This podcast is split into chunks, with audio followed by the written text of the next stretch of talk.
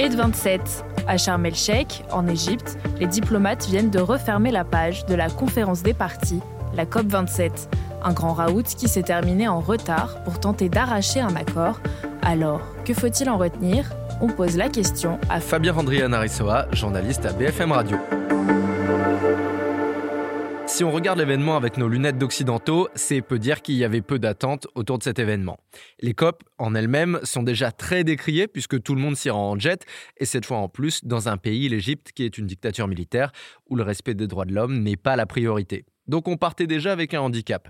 Ensuite, il faut noter qu'il n'y a jamais eu autant de lobbyistes des énergies fossiles présents à la COP, 636, et on y reviendra, ça a eu un impact très important. Et puis il y a eu aussi des interventions un peu lunaires avec le patron de Total, Patrick Pouyanné, qui a été invité à s'exprimer pour représenter une association qui s'appelle Entreprise pour l'environnement, une ironie assez peu appréciée par les militants écologistes. Mais avec 36 heures de retard, les différentes parties ont fini par trouver un accord. C'est vrai, mais l'Union européenne n'a pas hésité à faire savoir qu'elle était déçue, tout comme le secrétaire général de l'ONU, Antonio Guterres, qui a déclaré ⁇ Nous devons drastiquement réduire les émissions maintenant, et c'est une question à laquelle cette COP n'a pas répondu. On parlait tout à l'heure des lobbyistes des industries fossiles. Il faut aussi dire que l'Égypte, qui devait en tant que pays organisateur jouer le rôle d'arbitre entre les différents groupes, a poussé plutôt pour les intérêts des pétromonarchies du Golfe.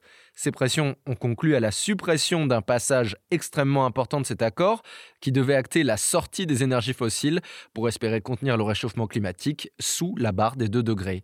Mais au dernier moment, cette phrase a été supprimée. Si les pays tenaient leurs engagements pris à la COP, ce qui n'est pas dit, on aboutirait à un monde à plus 2,5 degrés, ce qui serait lourd de conséquences. Il faut quand même souligner une avancée majeure pour les pays émergents. C'est vrai, cela faisait 30 ans que les pays pauvres déjà touchés par le réchauffement climatique, comme le Pakistan ou des petits pays insulaires comme le Vanuatu, réclamaient que les pertes et dommages liés au climat, comme les inondations, les cyclones, les sécheresses, soient prises en charge par les pays riches. Pourquoi?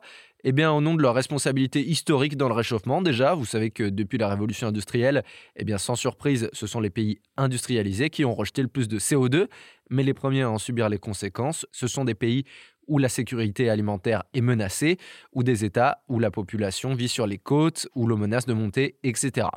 Le problème, c'est que malgré cet accord, ce fonds pour les pertes et dommages est pour l'heure une coquille vide. Quel pays le finance On ne sait pas. De combien sera doté ce fonds On ne sait pas non plus. Tout comme on ne sait pas non plus qui pourra en bénéficier.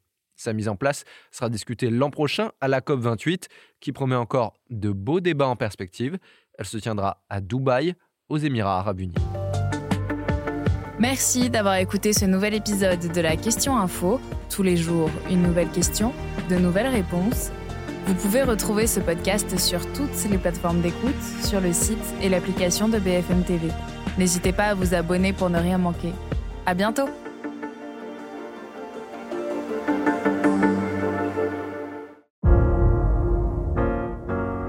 Vous avez aimé écouter la Question Info? Alors découvrez le titre à la une, le nouveau podcast quotidien de BFM TV. Les grands récits de l'actualité, des témoignages intimes c'est tous les soirs sur vos plateformes préférées. À bientôt!